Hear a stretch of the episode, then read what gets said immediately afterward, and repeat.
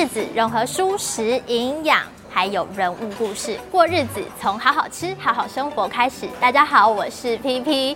节气呢来到了立春，也是象征着春天的开始，万物复苏，也充满了生机。所以今天呢，特别来到的这间餐厅呢，从一进门就可以看到里面呢有一棵小树，就像是走进了都市的丛林一样。放眼望去，也有很多的这个绿色植物。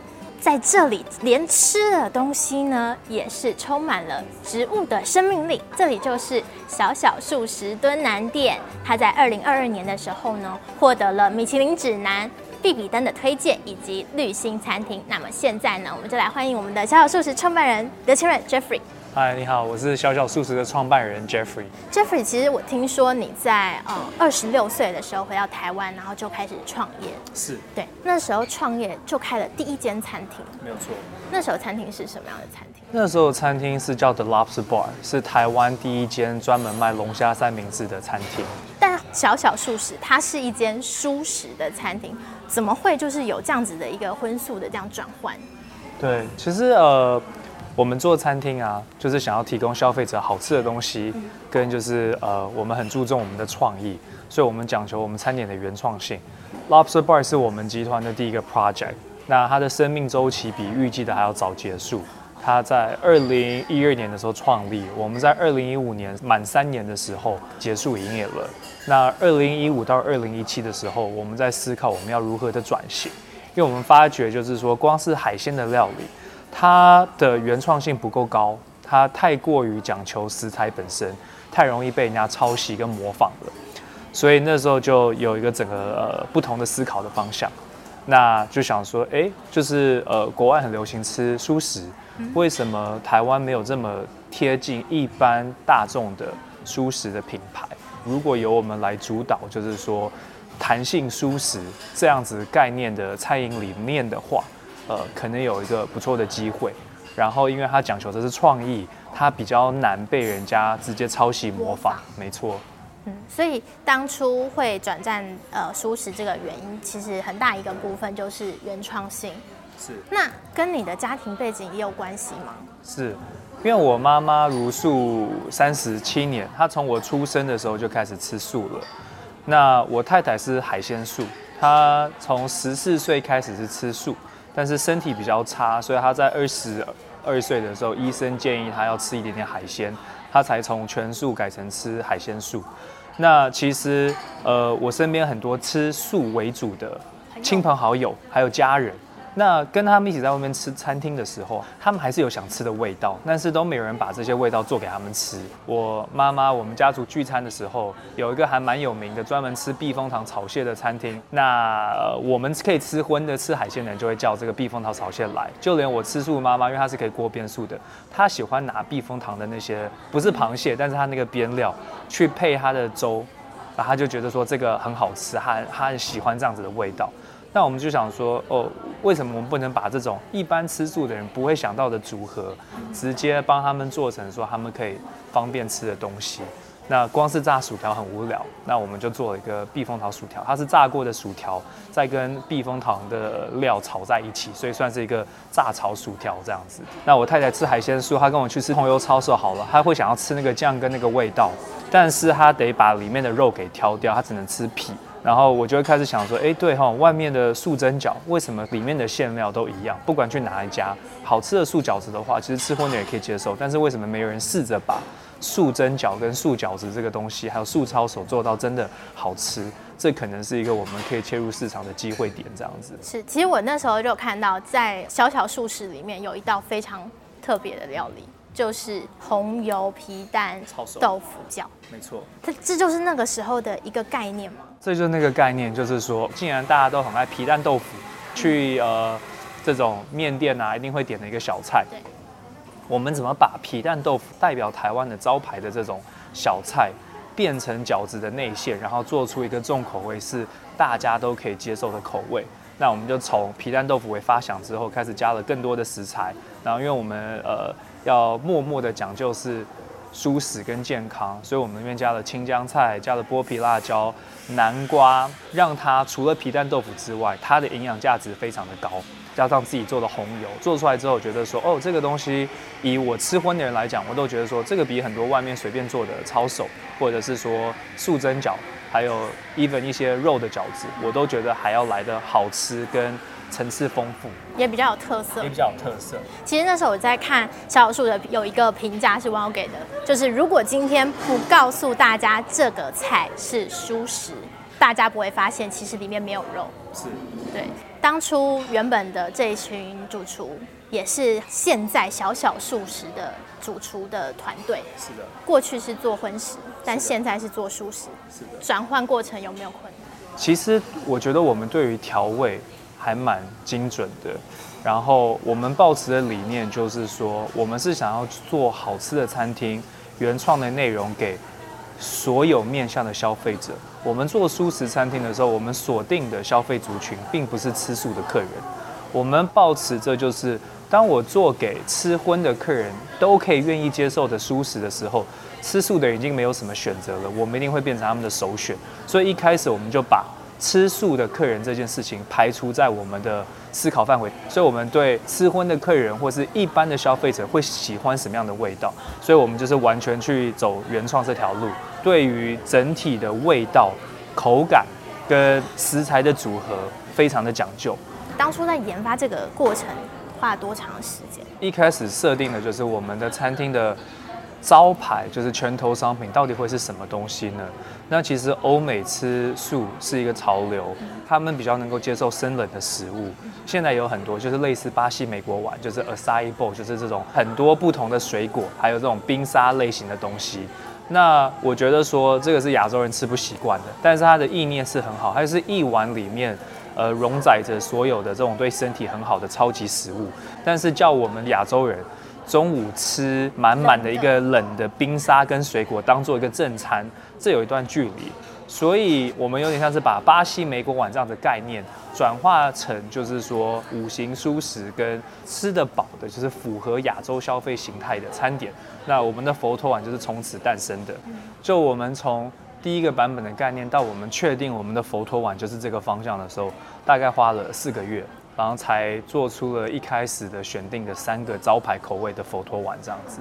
那既然是叫佛陀碗了，那我们一定要找到呼应的容器。所以我们特别去定制了长得很像化缘的佛陀的一个碗，然后呢，要把它摆的，就是说看起来视觉上就会非常吸引你，想要来吃，有点像是一个很精致的蔬食的冻饭跟拌饭的感觉。那虽然有生菜沙拉，但是我们下面的主体就是我们的淀粉类饭啊，或者是炒饭啊，一定是温热的，是烫的。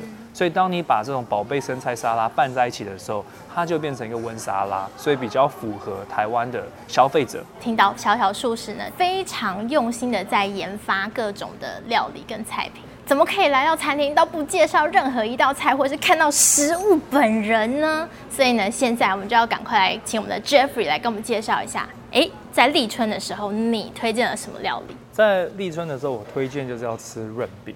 我从小就很喜欢吃润饼啊！你本来就喜欢吃润饼？对，就是如果去夜市的话，呃，我是很喜欢吃润饼，必吃。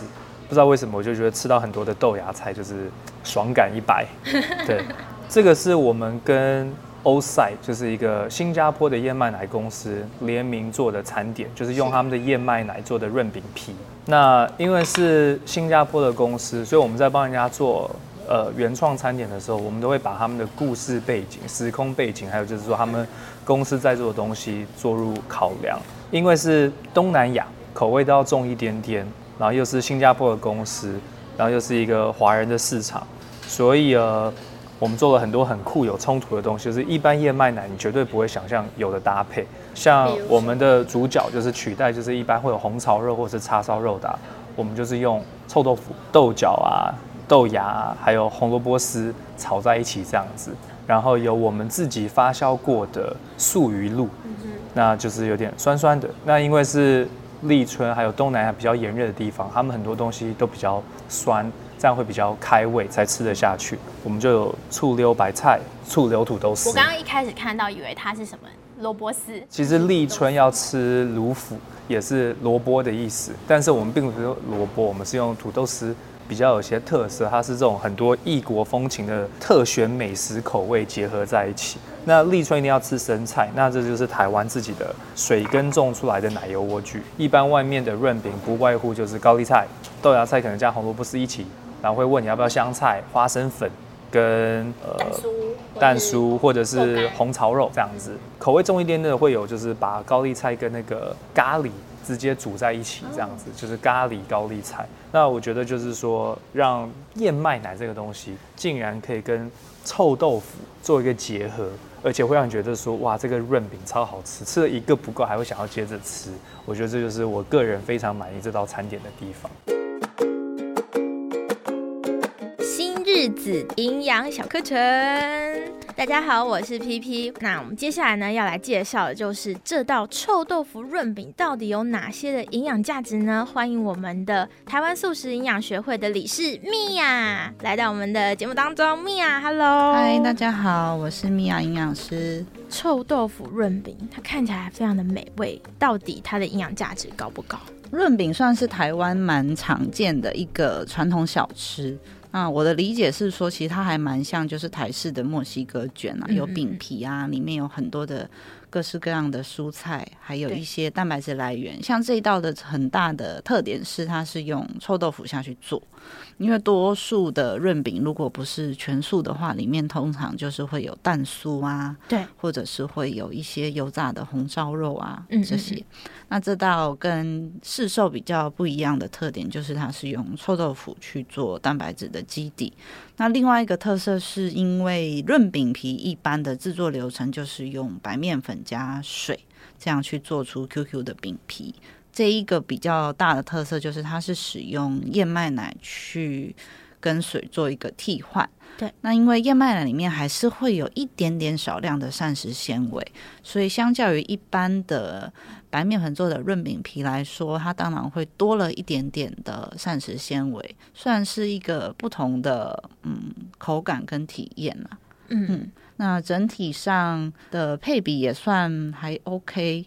就是说，因为两片润饼皮，如果是传统的制作流程的话，两片润饼皮大概就是等于四分之一碗的饭。那它里面的蔬菜的量大概就是煮熟之后大概有到半碗的量。那润饼皮它是不是很厚的东西，所以你没有办法在里面包很多的臭豆腐。对，所以整体的小缺陷就是说，它虽然有放臭豆腐在里面，但是它的量还是不足以去支撑我们一餐所需的蛋白质。所以在这道菜，如果大家有兴趣的话，其实也蛮推荐大家吃的同时，可以搭配一些蛋白质含量比较丰富的配菜或是饮料，像是可以喝无糖豆浆啊，或者是豆制品的呃配菜来当佐料。大概是这样子。好的，嗯、所以其实营养价值来说还可以，就是需要再补充多一点点的蛋白质会更好。嗯，那刚刚有说到臭豆腐，我觉得臭豆腐就是台湾非常棒的一个小吃之一，是也是非常有名的，嗯、也是大家非常喜欢点的美食，去夜市都必吃。那我就很好奇，就是臭豆腐的不一样的烹调方式，嗯，会不会影响到它的营养价值？OK。呃，臭豆腐是一个它透过细菌去发酵的一个豆制品。那我们听过豆腐，都会想到另外一个营养的物质，叫做大豆异黄酮。不知道 PP 有没有听过？有看过，在那个。就是有一些，比如说豆浆会写说什么 大豆异黄酮含多少等等等等。没错。那因为大豆异黄酮，我们简单的去理解一下，就是说它有分两种不同的形态，一种是含糖基的大豆异黄酮，一种叫做去糖基的大豆异黄酮。去糖基你就想象大豆异黄酮的尾巴被切掉了，那当它尾巴被切掉之后，我们身体的吸收率才会比较好。那要怎么切呢？其实透过细菌去发酵就可以。所以臭豆腐它透过呃细菌去发酵，从豆腐变臭豆腐的这个过程，就可以让大豆异黄酮的吸收率变高。所以豆腐发酵以后比较好喽？呃，就是看你要的是什么。嗯，因为事情一定一体两面嘛。你如果发酵之后生吃，那就是灾难。就是生吃很危险，然后因为在发酵过程是会有有益菌，但同时其实也有一些研究去检验，也是有发现有有害菌的。嗯，哦，所以说如果呃安全起见，最好还是要弄熟啦。嗯，那我们回到大豆异黄酮这个话题，就是说大豆异黄酮它在体内啊，如果我们先把它发酵过，就是比如说像臭豆腐这样的食物之外，嗯、我们体内如果有良好的细菌的菌丛，尤其是东方人哦，而且如果是东方又吃素的人的话，他的肠道菌对于把大豆异黄酮再往下代谢成更有活性的物质雌马酚的这个能力会更好。那雌马酚这个东西，它的抗氧化能力非常好，就是比大豆异黄酮来的更好。那不知道 P P 对抗氧化能力有没有什么概念？就是养颜美容，对，抗老是不是？像 吃的防腐剂，对对对，用吃的防腐剂。OK，好，嗯、呃，雌马酚它在国外有一些文献哦，就有看到，我就讲两点，有一个蛮有趣的，就是日本的研究发现说，体内雌马酚浓度比较高的女性啊。它的鱼尾纹会比较少，对，真的吗？对，鱼尾纹。吃臭豆腐可以做到这件事情，当然就是也要看你吃哪一种料理的，这我们等下可以一起谈。就是我们刚刚说的，对，我们刚刚说的烹调方式。那另外一个是说，雌马酚它因为刚刚说抗氧化能力很强嘛，那其实我们氧化最大的敌人就是阳光。研究发现到说，诶，雌马酚它对于减低我们皮肤上的脂质氧化的这个能力是很好的。脂质氧化就是皮肤老化的一个过程。当你脂质氧化的越严重，细纹啊、色斑啊、色素沉淀啊，就会越来越明显。嗯，哦，所以就有发现到说，诶，雌马酚浓度高一点的族群，它的这个对抗外界紫外线的能力是比较好的。我可以问一下吗？这个雌马酚它是透过吃就可以补充吗？有两种来源，一种就是你透过本身就已经含有雌马酚的食物，就像我刚刚说的，大豆异黄酮透过特殊的细菌代谢之后会产生雌马酚，那这个时候你吃你就可以获得一些雌马酚。嗯。那另外一个是呢，当你的饮食，特别是高膳食纤维。低脂肪，还有你主要都是吃植物性的蛋白质、植物性的碳水化合物，比如说你都是吃杂豆类啊、红豆、绿豆、花豆、毛豆类这一类的东西为主的人呢，你肠道内可以去把大豆异黄酮代谢成雌马酚的细菌会比。非素食者来的多，那非素食者大概是二十五 percent 有这种能力。嗯，那如果是东方的这种偏植物性饮食的人，大概有六成的人有这样子的能力。嗯然后蛮有趣的哦，就是你越爱吃臭豆腐，你生成雌马酚的细菌的量会比较多。对，但也是分呐，就是看你是吃哪一种臭豆腐，因为臭豆腐刚刚 P P 有说嘛，对，你是油炸的还是水煮的还是清蒸的？对对，那因为这个研究它并没有非常大的统一性，有一些会说油炸的比较多，有一些会说水煮的比较多，嗯，但其实它们的差异顶多也只差两成而已。我随便举例，比如说油炸的含有一百好了，那水煮的。可能只有八十，其实只差一点点。所以如果以宏观的角度去看的话，还是会比较建议是吃清蒸或是水煮的比较好。雌马酚虽然会溶到那个汤里，但如果那个汤你是呃可以喝的，你一样是可以摄取得到。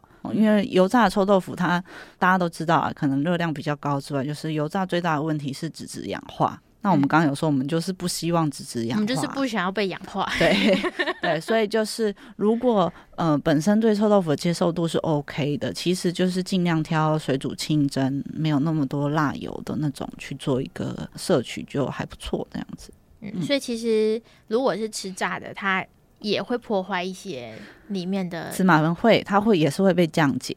哦，会被降解。对，多多少少都会破坏掉。只是说，呃，如果以食物来源含有雌马酚，就是台湾的话，就是臭豆腐算目前调查到含量算很高的，容易取得又高的。对，因为纳豆大家不吃啊，对，不是我们平常饮食习惯，对，就是不容易取得。那臭豆腐就是一个容易取得的。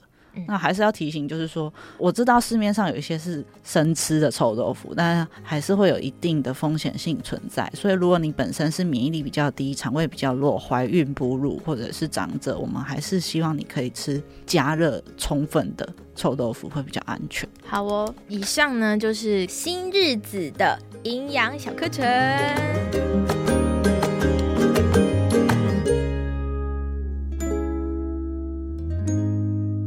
其实刚刚有说到，就是小小素食呢，在处理食材还有挑选食材上，好像非常的用心。就是这会不会也是当初米其林能够拿下绿星的一个原因之一？因为米其林绿星主要是在奖励，就是说第一线的餐厅对于永续的付出。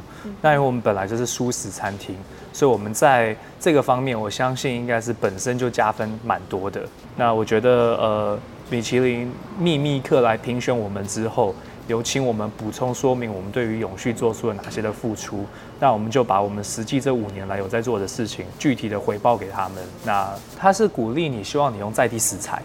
对，因为你这样的话，你没有进口的东西的状况下的话，你比较不会造成碳足迹嘛。因为你是呃运输的越少，你造成的环境的破坏就越小。台湾的蔬菜跟水果种类非常的丰富，我们尽量都是采用当地的食材，除没有必要的话，我们不会进口。那我们每一年都会整个台湾走透透去看，呃，长期配合的厂商啊，长期配合的小农啊，或者是说，因为我们有点做出名气了，所以会有很多。想要做自己品牌的小农主动接洽我们，说：“哎，我们是花莲哪里的洛梨农商，我们对我们的洛梨非常有信心，可不可以考虑采买我们？我们先寄一箱过来给你试试看看。”所以我们的采购清单是永远一直都是在更新的，我们一直在追求稳定的品质跟更好的农作物，然后再来是我们没有浪费食材，我们会把修编下来的食材想办法再利用。还有我们会做自己的酱汁，刚刚有提到我们会酿自己的素鱼露，然后我们会做自己的糖浆，会做自己的东西。我们会把水果还有菜类修下来的，都拿来赋予我们的风味油或者是我们的自己的琴酒更多的味道。如果是凤梨的话，那我们可能会把凤梨的皮。泡进我们的琴酒里面，把它所有的价值都给榨取出来，而不会只是把它切了之后不能用的地方就丢掉这样子。那呃，我们葡萄弄完的时候，葡萄的那个汁，我们会把它拿来当做 garnish，就是说当做我们的摆盘的展示，让它非常的有意境。就是连一般会丢掉的东西，我们都希望能够创造出它的价值这样子。而且因为我们从精华到小小素食到大众美食，我们的体系下面的话。像精华，因为它是 fine dining，它的盛盘要最漂亮。Brussels sprout 就是这叫结球甘蓝，我们得挑最漂亮的结球甘蓝来用。但是剩下的结球橄榄，我们是可以在其他体系里面去运用的。我们就不会为了呈现一袋里面最漂亮的百分之十的叶子，其他东西都算是要丢掉的东西，我们都会把它完全的利用。就我们不希望有任何因为我们造成的浪费。特别在立春这一天来到小小素食的原因，是因为 Jeffrey 呢，他一直一直在开创素食的各种可能性，而且这几年当中呢，还陆续的一直开展店面，尤其是在二零二一年到二零二二年这之间，还有在疫情之下展店，为什么会挑在这个时候展店呢？我们觉得危机就是机会。那是讲好听话了，但其实是因为那个约已经先签了。那你说店面的约？因为其实都是要提早规划品牌的展店。那呃，二零二一年的时候，在五月之前，台湾都是一个宝岛，并没有受到疫情影响，所以这个是我们在二零二零年呃结尾，就是二零二一年的第一季的时候做的决定。那本来六月就要装修了，竟然是已经要继承的事情，还是做了吧？因为你也不能因为说哦要观望，不知道疫情什么结束，再去测想公司的发展。因为毕竟要给信任我们跟加入我们团队的同事们还有员工们有一个完整的职涯规划。当他们觉得我们并没有在继续往前迈进的时候，那他们未来的发展性在哪里？是一个大 question mark。既然我们团队已经决定要去做这件事情了，我们也很确定我们的目标，就是我们有我们自己的五年计划。虽然可能因为疫情被打乱了我们的排程，但是该做的事情还是会做。所以那时候抱着说，反正迟早都是要装修，这个钱是一定会要花的，那就。照着我们的排程做了吧，对，所以就继续开下去了。在二零二一的时候开了那个宇宙生煎，没有错。然后另外呢，在二零二二年的时候推出了一间还蛮特别的餐厅，它是一个什么样类型的餐厅？我们在金华酒店里面开的 Fine Dining，它是我们想要做来证明我们是台湾素食界的天花板，做给就是全世界都可以接受的呃素食的新的形态。因为我们小小素食是让呃吃荤的人可以接受的大众美食，但我们希望让真正很注重饮食的饕客也认识到说台湾的团队可以做出一个全素食的米其林等级的团队，这是我们的野心，也是想要奠定我们自己集团的一个品牌，这样子。对，是，所以那时候就开了这样子一间，它是一个舒食套餐制预约制的一个餐厅。没有错。我们最近在便利商店里面也可以看得到跟小小素食合作的这个品牌的食物。那时候会一直去这样开创的原因是什么？呃，因为二零二零年的时候，全世界受到疫情的影响。那呃，身为餐饮从业者，我们当然要想的是说，万一疫情真的很严重的时候，我们餐厅没有办法现场运营的时候。薪水还是要发，房租还是要付。我们怎么样创造被动式收入？以前餐厅是不用考虑被动式收入这件事情的，就客人来店里就对了。没错，它就是一个现金流水这样的一个事业体。有疫情之下，变成说，如果你被政府勒令停业，你不能对外营业的时候，呃，我们就借鉴了很多国外，就是一定要异业结盟。我们要能够就是说，就算没有开店营业的时候，我们公司多少还是可以有点点被动式的收入。那那个时候。就是想说，OK，我们要把我们的品牌的形象建立得很完善，让大家觉得就是这不光只是一个餐厅，我们想要营造一个 community。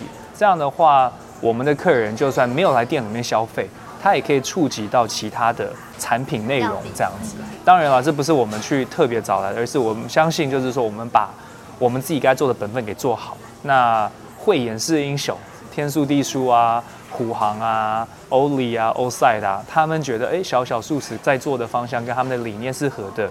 那我们自己有准备好，我们我们一直都相信机会是给准备好的人。然后他们知道说我们的创意很强，那他们就会自己主动来找我们，把自己的品牌做出来以后，大家看见了，是的，然后呢就来找你们合作，也做出了大家现在其实。便利商店里面就可以看得到，然后呢也吃得到的这样好吃的小小素食的料理。是的。二零二二年的时候呢，小小素食有获得了这个绿行餐厅。摘星成功以后，您或是小小素食未来有什么样的打算呢？我觉得，呃，摘星成功之后，表示验证了我们对我们自己公司的呃想象，就是说一周二次这个公司名称，不光只是一个口号，而是呃。认同度很高的一个 lifestyle 的一个方向，所以我们会继续呃增加大家对我们的品牌的认知，然后呃继续打造就是说属于一周二次的 community。那我们就是接下来的两年的重心都是让大家更认识我们，然后希望大家都可以加入一周二次的 community。一周二次，这跟刚刚说到的弹性素食是的，是很有关系的。是的，所以在我们创立小小素食的时候，我们其实就是想要推广弹性素食这个理念。那有些比较先进的国家，他们其实自己会去均衡他们的饮食，他们平常没事不会吃肉，或者说他们觉得吃肉吃多的时候，他们隔天可能会吃一点比较清淡跟简单的沙拉，调理跟均衡自己的身体。而且再加上，我觉得地球暖化。就是让大家认识到说，呃，我们不改变我们的消费形态的话，这世界真的没救了。就是天气的变化这么的剧烈，尤其是从大概一七一八年开始就很有感了吧，整个四季都已经完全变样了。所以当初我们就做了一个统计，如果以台湾两千五百万的人口来讲的话，如果两千五百万人口都愿意一个礼拜吃两次素的话，光是台湾这么小的国家，这么少的人口。我们就可以减少了多少的碳排放，跟多种了多少棵树，这些都是有数据依据的。那我觉得说，诶，在享受美食的同时，也可以帮自己个人累积一点点你自己的碳排放足迹的信用。那我觉得，诶，这是一个很棒的一个 campaign，而且对身体也是好的啦。对。小小素食会这样子的推广弹性素食的概念，也是希望让更多的人可以知道，你有更多的选择在吃。那也谢谢呢，Jeffrey 今天跟我们的分享。那如果喜欢我们的朋友呢，欢迎订阅我们的 Podcast 多用心，追踪我们就可以听到更多好吃好棒的料理。我们下次见，拜拜。拜。